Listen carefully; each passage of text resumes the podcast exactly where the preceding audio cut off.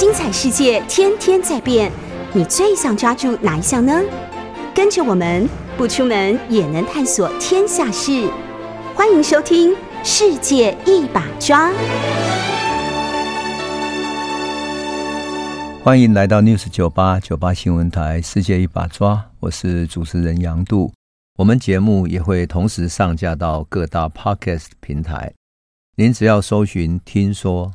就可以随时随地重新听一听这一系列的内容。我们这几集讲到了一九四五年台湾光复时候的社会面貌，乃至于台湾光复时刻啊，台湾人心各种复杂的变化。我们有讲到吴新荣作为一个作家，在台南如何把日本神道的牌位移开，然后把他的祖先牌位从防空洞里面拿出来，然后重新摆上，告慰他的祖先。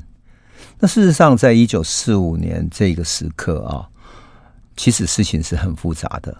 我们一般在谈论一九四五年台湾光复的那个瞬间啊，我们都很容易把台湾当成一个整体的。什么叫整体呢？仿佛全部的台湾人都有一样的想法，仿佛来自于大陆的接收就是一体的。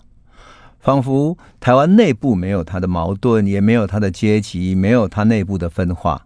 事实上，台湾是很复杂的。我们唯有认识到这种内部的复杂性，以及来接收的大陆的复杂性，我们才会真正了解台湾历史。可是，我们都忘记了，就是说，这种复杂性里面还隐含了什么？隐含了人性。其实，人性是很复杂的，特别是在政权转变的瞬间。政权转变的瞬间，过去反抗日本的，准备迎接来了国民政府，那么他们是不是应该对这个社会有更高的期望？可是过去依靠日本的怎么办呢？他们是不是要想方设法去扒着新的政权，拿到新的利益？所以啊，那个时候的人心是非常复杂的，每一个人都是要求生存的，每一个人都是为了生存而不断在在奋斗，在想方设法的。所以，我们这几集在讲一九四五年台湾光复那个前后的面貌的时候，我特别要跟我们朋友讲，就是说我们会看见台湾的人性，而人性在这里面的复杂才是它最动人的。当然，我们也会因为这样子才真正了解台湾历史。那么，一九四五年，当时的《台湾新报》在八月八号有一则新闻，这是大概世界上最早的几则报道美国在广岛炸下核子弹的。那么，当时奥本海默丢下这个时候，他恐怕都没有想到造成那么重大的后果。所以，电影《奥本海默》里面。他所想象中的是一一道强光闪过去之后，所有的人、所有的面孔全部白化，然后像一片白茫茫的，所有人全部消失。其实，到过长崎的原爆纪念馆去采访过，像我这样去看过去采访过的人，真的是不忍想象。我当时拍了很多照片嘛，可是后来我每一次回过头去看那个长崎原爆馆的照片，我都觉得，哎呀。太悲惨了，所以在奥本海默里面呢、奥本海默我不知道我们朋友记不记得，他在电影院里面看到了啊、在播放广岛原爆后的那种纪录片的时候，他看到那种杀伤惨重的样子，他自己眼泪都快掉下来，他脸色一片惨白，坐在那里，他觉得每一个人的死亡都是他的责任，这个世界如果走向毁灭是他的责任，而。奥本海默唯一能够告慰自己的，就是说：好，现在我们发明了一个可以把这个世界毁灭的武器。我们可不可以因为拥有毁灭性的这个武器，所以我们大家再也不敢发动战争？因为一旦发动战争，这个毁灭的武器就会出现了，而这个毁灭的武器可能把整个地球毁灭掉。这个就是我在长崎的原爆纪念馆看到的。事实上，在那里你会看到。旧的苏联，乃至现在的俄罗斯，有几千颗的原子弹；美国有也是几千颗，那足以把地球毁灭几十次了，这样太可怕了。好，我们在讲的是一九四五年，当第一颗原子弹炸到广岛的时候，报纸上写的是什么？敌人以暴虐无道的手段轰炸中小城市，造成平民、富人甚至孩童的大量死亡，这是非人间的杀人行为。那事实上，广岛原子弹的轰炸是最后的一集，还有后面当然还有一集是长期哈。可是就是最后这两颗原子弹把战争结束。可是事实上，台湾人在读到的有限消息里面，民间早已看到日本是必败的，甚至于日本投降的前一年，老百姓都知道。军方从民间强征各种铜啊、铁啦、啊、各种物资，因为日本已经没有这些铜铁这种呃金属物质可以来熔铸战争武器了，所以连这些物资都要征收，乃至于中小学生也被通知说你可以去参加日本的少年兵。因此，我们上次讲过，台湾有少年兵到日本去，然后。嗯，参加了他们的的这种所谓海军建设队伍等等的。一九四五年二月的时候，有一个台南人叫林书扬。我特别讲这位林书扬，是因为在他的回忆录里面，他谈到了这一段。哈，那林书扬是一九五零年代白色恐怖时期被逮捕的，因为政治案件，因为涉及左翼的共产主义的案件被逮捕的。最知名的政治犯，全世界没有人关得比他久了。他关得最久的人，关了三十四年多。而那一年，一九四五年二月，他还没有满十八岁就被征召入伍了。他部队里面绝大部分是嘉义、台南这一带的农村青年。晚上，这些征召入伍的青年就偷偷跑来找林书扬，因为他会英文。所以请教他教一句英文，只要一句就好了。那一句英文就是说：“我不是日本人，我是中国人。”I'm not Japanese, I'm Chinese。就只要学这一句，因为每个农村青年都认为说，到最后美军攻完菲律宾，很快就会攻打台湾。那美军如果攻打台湾的时候，他们一定会被美军逮捕。所以只要被逮捕的时候，赶快说出：“我不是日本人，我是中国人。”那么就跟美国是站在同一阵线的，他们单纯的想法是美国是中国的盟邦啊，那也许这样啊，就算被逮捕，也不会被像对待日本人那样被处决或被虐待这样。在美军的大轰炸底下，很多人都疏散到乡下去躲避战火。那么过去被日本人抓进去坐牢的，我们讲过，像谢雪红啊，像过去台共的许多人，慢慢都释放了。他们回到自己的家乡，谢雪红回到台中，被疏散到台中山区的头汴坑啊。那么他靠着几分地来过生活，他食物不够，就种地瓜啦，种番薯来过日子。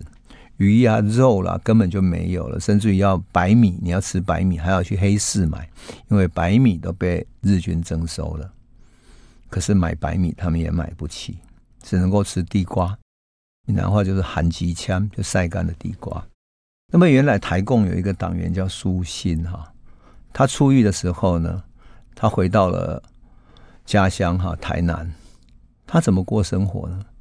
他居然靠养兔子过活，因为这个时候所有的食物，包括鸡鸭等等全面管制，所以你不能私自屠宰猪啊、鸡啊等等，全部要上交给政府。然后最后你才得到一点点补偿性的肉食，可是兔子没有，所以呢，你如果养兔子可以自己杀来吃。那为了帮助农民缺乏肉食的这种困境，苏心呢还特别写了一本薄薄的书，教农民怎么养兔子，很有趣吧？其实我们都以为兔子是吃红萝卜，对不对？搞错了，兔子是一种杂食性的动物。我大学的时候养过一只兔子，结果有一天我。吃吃了一只鸡腿饭的鸡腿，吃完之后，因为我没有吃干净嘛，我就放在垃圾桶。哎，想不到兔子，我养的兔子居然跳进去垃圾桶，开始啃那个鸡腿里面的骨头，还有剩下的一点肉。后来我才知道，兔子也会吃卤肉饭的啊，很好笑。兔子是一种杂食性的动物，但是我觉得很有趣的是说，舒心一个台共的信仰者，到处鼓吹台共。共产主义思想的人，这个时候去教农民养兔子，那农民运动加剪辑带领了日据时期的农民运动，哈，他回到凤山，那么凤山他本来是一个小学老师嘛，当然已经早就失去了小学的教职了。可是他的活动能量实在太强了，对农民的影响力太大，所以干脆把他归入防民奉工会里面的一个干部。表面上是干部，其实就是加以监视看管。时间一到，他就要到黄敏凤工会那里去报道。报道完，表示说他要去上班了，这样，否则他没有办法把他释放。所以每一次他去报道，随传随到，就被监视起来。民间过得土哈哈的哈，那么田园都被炸得荒废掉了，粮食也缺乏，所以。这个时候，连日本的军官哦，他们在私底下也讲说，这个战争大概拖不过这一年了，拖不过一九四五年。而且民间流传着美军攻取的岛屿都是全面扫射清理，绝对不会留情，全部把日本清扫干净，因为他们正在打一种清扫的战争。因此，我上次讲过，像我三叔公他们在嗯婆罗洲啦一些小岛上的。他们都很怕美军上岸之后把他们全部清扫，所以宁可躲起来。躲了几个月之后，甚至于日本都投降了，他们还不愿意出来投降。可是还好，老天爷啊，可怜台湾！美军跳过台湾，跳岛政策跳过台湾之后，直接攻向琉球。那因为要攻向琉球嘛，所以美军把台湾的港口、海岸啊、港口等等的彻底轰炸。炸到台湾没有海军，没有船只可以出去。万一台湾的补给还在的话，不就可以去补给就近补给琉球吗？所以干脆把台湾炸翻了。因此，台湾在光复之后，很快发展出拆船业。你知道为什么会有拆船吗？台湾的拆船技术有一度是世界第一的。就是一条废弃的、不要的船，你把它打捞上岸之后，你可以把它拆开来，然后铁条、铁器里面所有的东西可以拆开来之后分 分开出售，甚至于那些铁条还可以熔铸成为器具来变成建材、变成铁器，这样很有趣。这个就是因为美国把台湾的基隆港跟高雄港彻底炸翻，炸到那些沉船都把港口塞住了。所以光复之后，你如果要恢复高雄港、基隆港，你一定要把那些船打捞上来。打捞上来之后，就是拆船。这就是台湾后来变成拆船业，成为世界第一名，拆船速度最快的原因之一。历史的因缘就是这样。可是我真的要跟我们的朋友特别讲一下琉球，因为琉球恰恰好就是被美国攻打的，而琉球的命运。其实就是台湾可能面对的命运，只不过他从台湾跳过去，最后对付琉球。那么琉球跟日本的关系是有点特殊的哈。那么琉球王国本来是中国的藩属国，所以当琉球快要被日本并吞的，他的国王哈跑去光绪皇帝那里去哭诉。那是在一八七九年的时候，他被日本并吞了。日本并吞琉球以后，就开始。想要并吞台湾，所以一八九五年就并吞了台湾嘛，哈。可是日本的殖民的概念是有内外有别的，就从日本出去之后，琉球是他先归并的，所以他对待琉球的民众人民啊，他比台湾好一点。所以日本甚至有一度从琉球派人过来，派一些官吏过来统治台湾。那么在台湾呢，琉球人的地位甚至于比台湾人还要高一级。可是日本人对琉球人一直以来就还是歧视，正如同他把他当二等人，台湾当三等人一样，他并没有给琉球人相应的国民待遇。因此，一九四五年美军在太平洋战场上不断反攻啊，逼得日军节节败退的时候，他退到琉球，他开始负隅顽抗了。可是琉球大概一千两百平方公里。跟台湾完全不一样，台湾是三万六千平方公里，所以琉球是很小的。那么冲绳这个岛屿是琉球上面最大的一个岛哈，岛上大概居民有大概四十万左右。那么这里是日军最重要的海空防守基地。那么攻占冲绳就是整个太平洋战争最后的一场大战役，所以美军调动了五十四万人。要攻打四十多万人的冲绳岛，进行大围攻。那么日军在岛上守护的部队大概只有十万人左右。美军在战前就先行空袭，大量的轰炸，利用舰艇、大炮轰击冲绳岛。那最后开始进行冲绳的登陆作战。美军最后突破了日军的防线以后，日军第三十二团军的司令叫牛岛满，还有他的参谋长剖腹自杀。当然，这就是一个宁为玉碎的一种日本武士道的精神啊。整个二战里面，日军打过去的这种负隅顽抗，都跟这种精神有关系。但是日军终究最后挡不住美军的攻击，哈，他又不愿意投降。他准备什么？准备跟琉球所有的老百姓集体玉碎。他们认为说，这个琉球冲绳已经是日本打到快要本土了。那么，琉球人应该跟他们一样发扬玉碎的精神，集体自杀。为了这样子呢，日军在平民里面宣扬说，美军会无恶不作，烧杀掳掠奸淫。甚至于连孩童都会被奸淫，所以这种无所不为哈，让琉球的平民感到非常恐惧。他觉得美军像恶魔一样即将来临，他无法抵抗。这个时候，日军还什么？还分发大量的手榴弹给平民，分发给他们两颗，一颗是用来丢给敌人的，丢给敌人完之后，如果敌人死了，或者说没有死，然后他们还又继续进攻，另外一颗留给自己，自己炸死。就等于是让他们可以攻击或者可以集体自杀。美军登陆的时候看到这一幕，真的是吓坏了。怎么可能？老百姓是这样子。很多冲绳的这些老百姓看到美军来了，要么就不就奋不顾身冲上去就被打死，要么拉手榴弹就自己炸碎了，这样，甚至于最后自己去跳山崖自杀，死了非常多的人。后来那些幸存者，你知道。留下了一些口述的历史，你看到会非常痛心。有一个七十七岁的一位叫上元的女士，哈，她是幸存者。她说，日本侵略别的国家，杀死邻国的所有的平民，哈，可是呢，对于国内的民众，日军全部封锁他真相，他夺去人们判断的能力跟生存的权利，啊，把人们驱向死亡的战场。还有一位。八十岁的哈叫公平村子的，他说，一九四五年三月二十五号，他的哥哥跟爸爸说，敌军确定要登陆了，军方下了玉碎的命令，我们一起死吧。所以五十七岁的史学家曾经说过，他说，祖父亲手用刀子，他历史记载，割了祖母跟三个儿子的脖子，自己随后也自杀了。没有想到，只有他第二个儿子气绝身亡，其他人身受重伤，但是活下来。他的祖母割到了喉咙，声带整个坏掉，发声有困难。可是对祖父母的一生来讲，这种幸存永远的折磨，永远的在生死之间活得像地狱一般。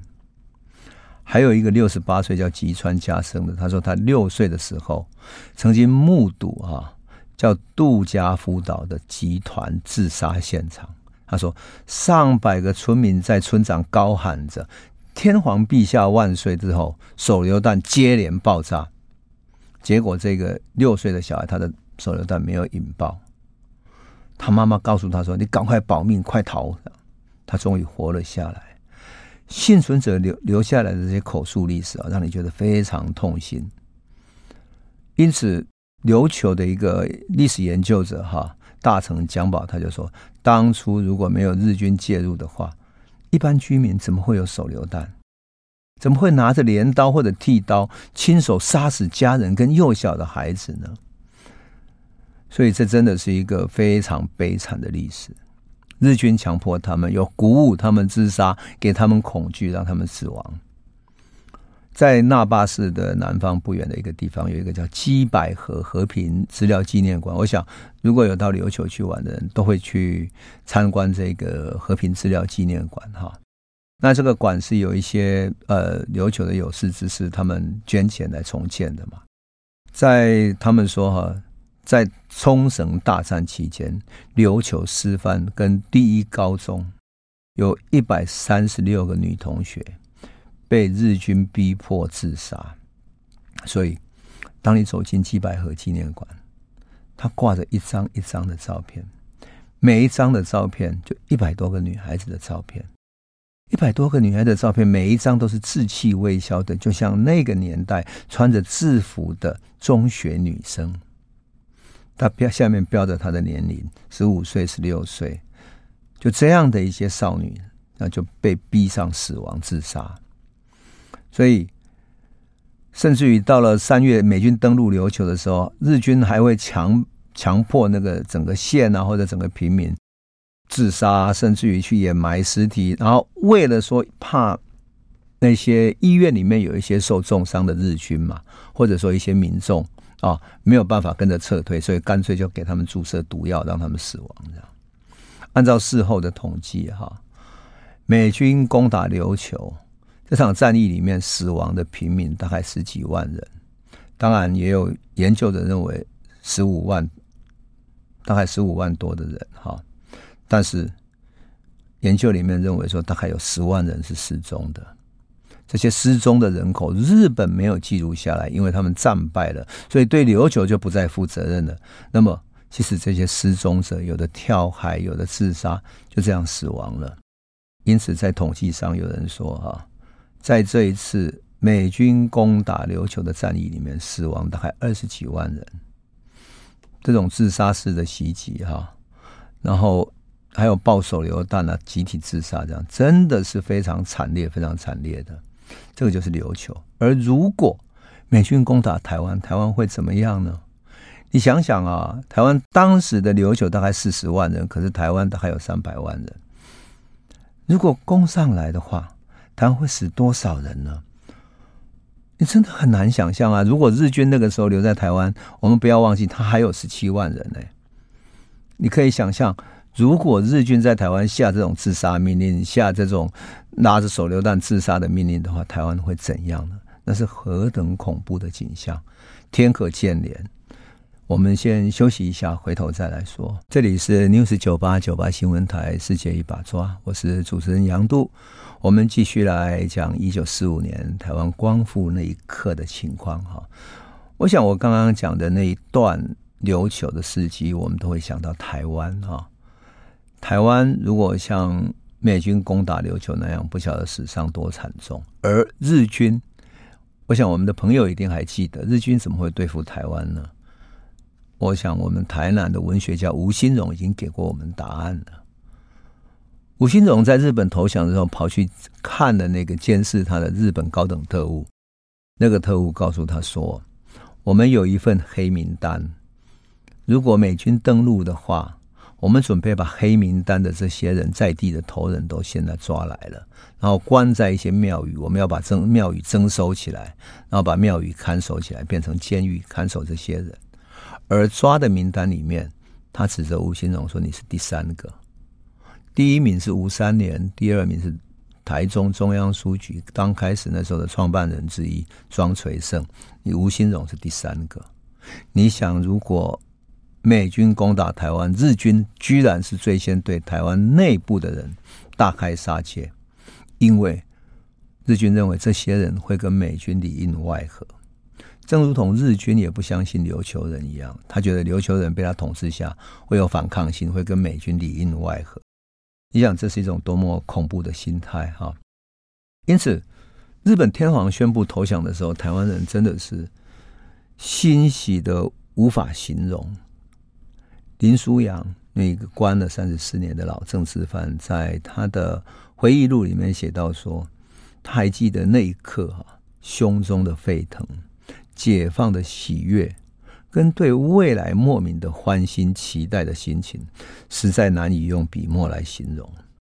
他的笔下啊，有记录了嘉义的街头，哎，老百姓走到了街头上。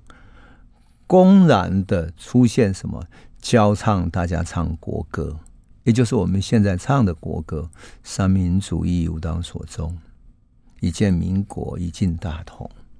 另外一首呢，唱《义勇军进行曲》，还有各种教中文歌曲的这些学汉文的知识分子都走到街头上来了，教大家唱歌。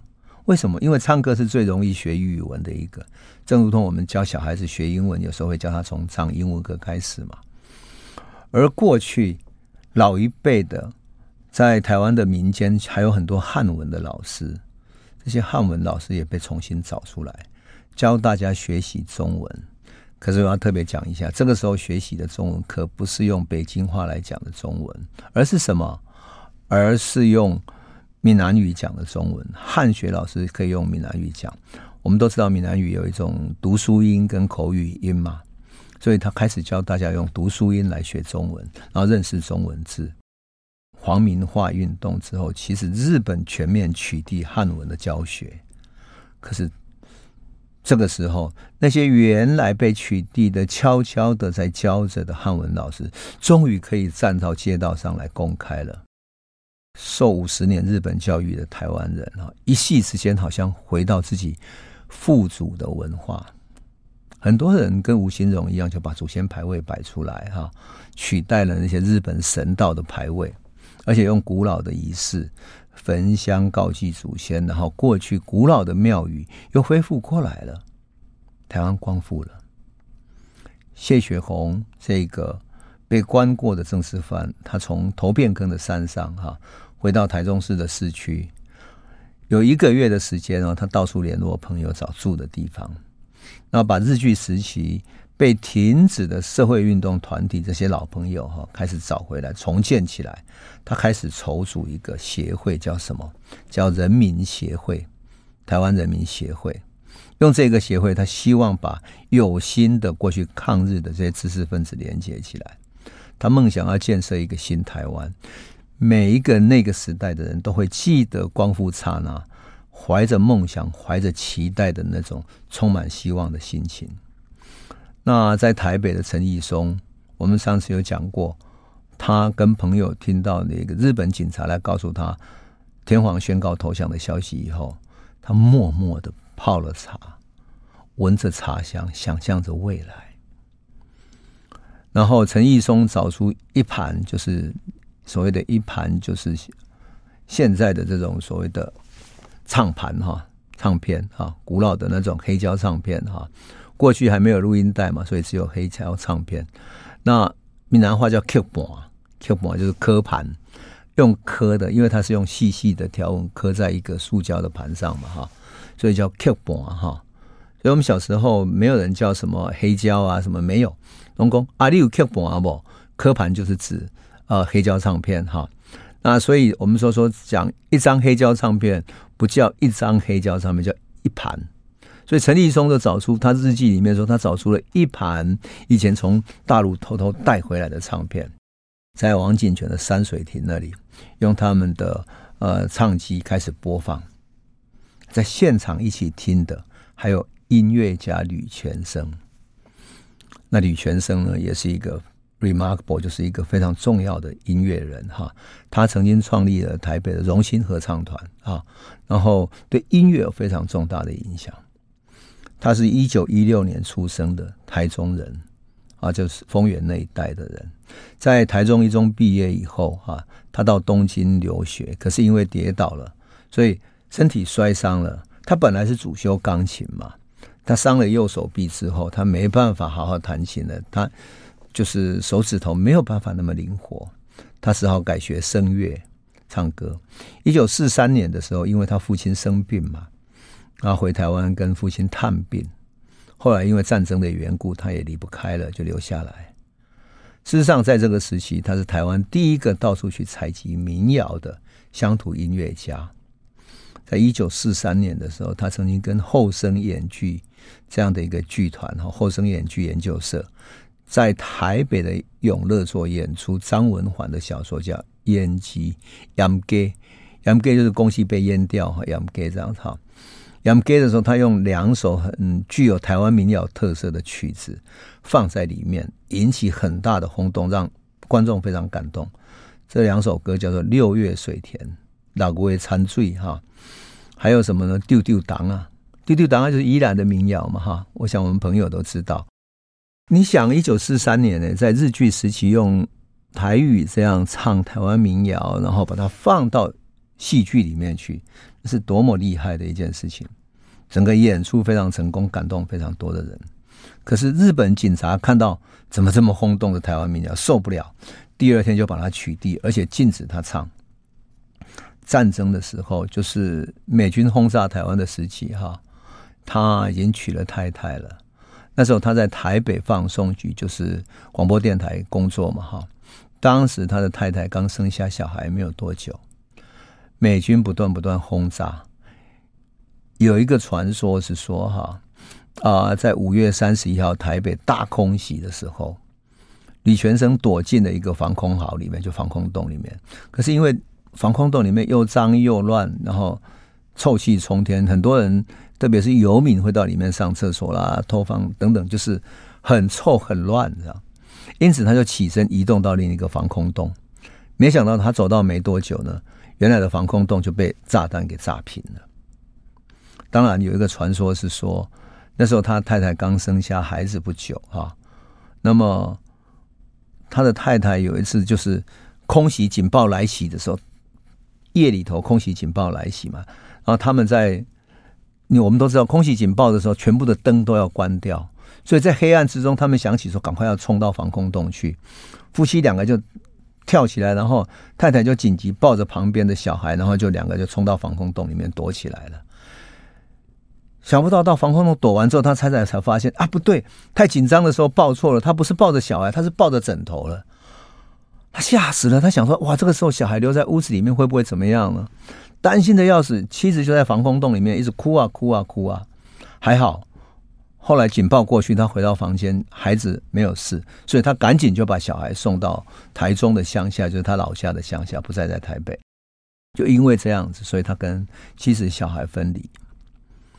因此，他特别想念孩子，想念妻子，他就拜托他的岳父叫萧安居的哈。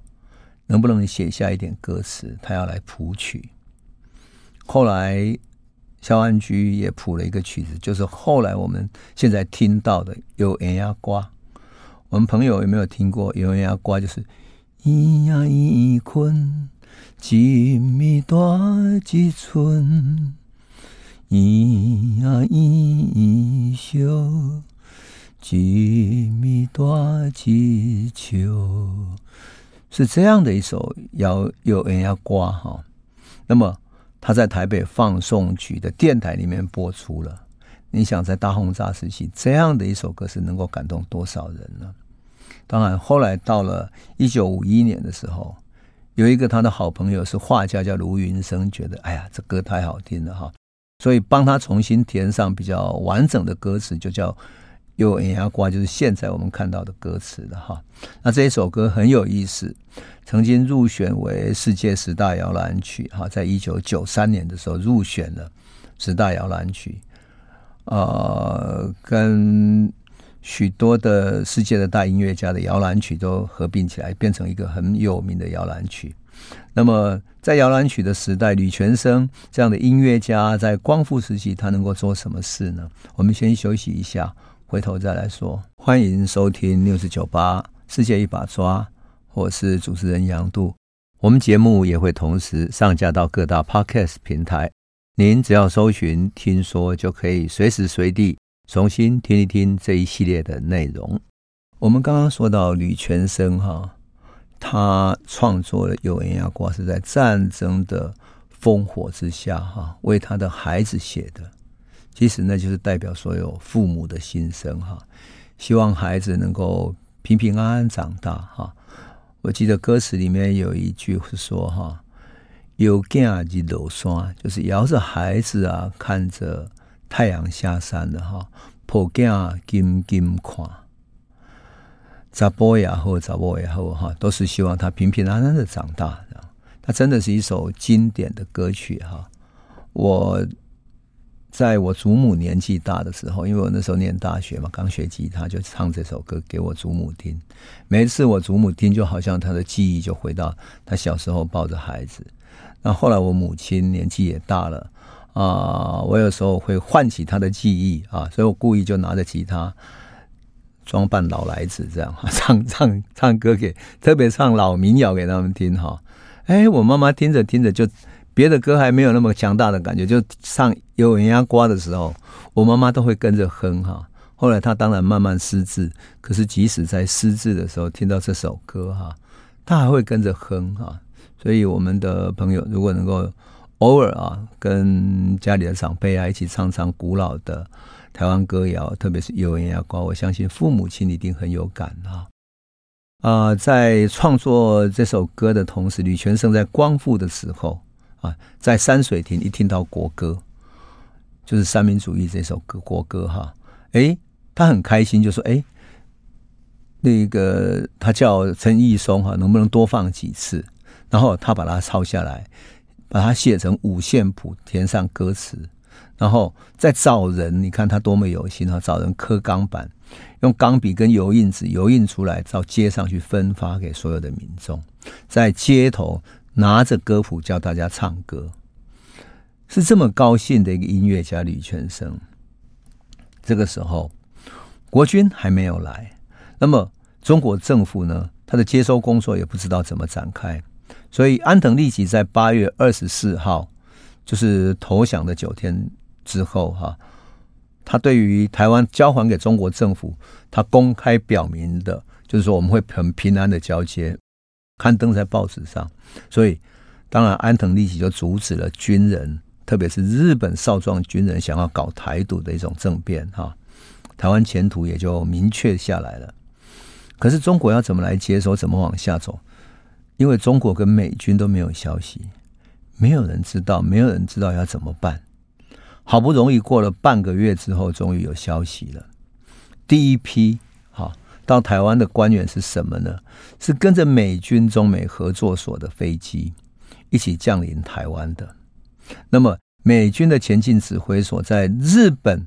要在台湾举行投降仪式之前，哈，要先行到台湾做安排，而且了解台湾的民情，也就是想知道台湾会不会安心的接受投降，整个投降典礼会不会平安的举行，他要先来了解，看看日本会不会乖乖投降。那么跟着中美合作所一起来的有国民政府的官员三个人，一个是福建省政府的顾问黄承渊。这福建省人哈，第二个是跟中美合作所有合作的，就是黄昭明，好，第三个是台湾义勇队的副总队长张士德，张士德是台湾人哈，然后呢，他们的飞机在台湾降落之后，那么他们住进台北最豪华的宾馆梅屋夫。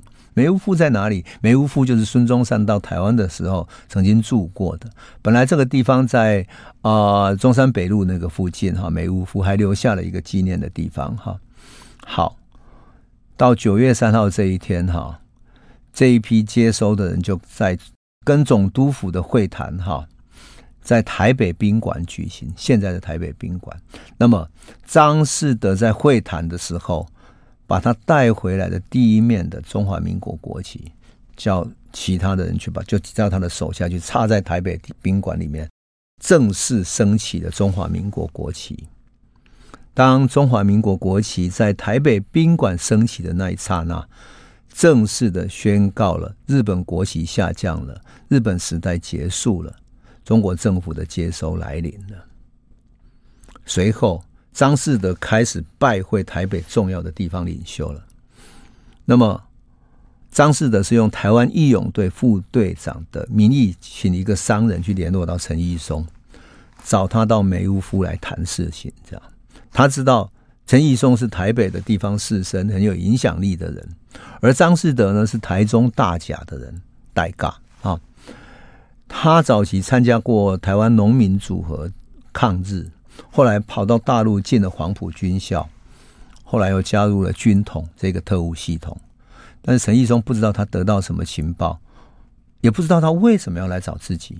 哈，那么张士德得到什么消息，谁也不知道。后来他也没有写下任何回忆录。哈，那么陈义松被他通知说可以去看他的时候，他准备好了。那么陈义松进去的时候，他走进梅屋夫，可是。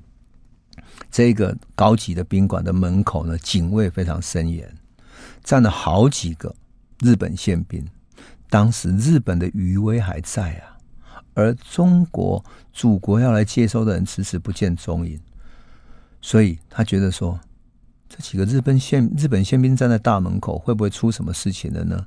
会不会张士德也被怎么样了呢？所以他就从后面找了个地方，从厨房那边偷偷的溜进去。一见面，张士德毫无疑问的就用台语跟他交谈了。他说什么呢？他说：“国军很快就要来了，在国军来之前，哈，为了防止日本人可能有的破坏行为，你要出面来组织台湾的年轻人，来监视日本人的行动，保护国家财产的安全。”陈义松一听，热血沸腾，哎呀，终于可以来做事情了，终于有一个可以为台湾的未来来做什么事情的直接的一个指示来了，很高兴的同意了哈。然后张士德当场就拿出一张红色的纸啊，上面写上什么？写日日命令。他内容日日命令的底下写任命陈义松为三民主义青年团中央直属台湾区团部主任。三民主义青年团是在大陆时期所成立的，主要的负责人是蒋经国。那么中央直属底下有一个台湾区团部主任，这是还没有任何人任命的，就是说三民主义青年团有没有这个任命不知道，但是张士德当场就命令他了。陈义松是一个学法律的嘛，哈，他想说法律上好像没有出现过这个日日命令的用语，哈，他就问他说。你写这个日日命令到底是什么意思呢？每天每天对我下令吗？还是怎么样？这样啊，这很有趣的。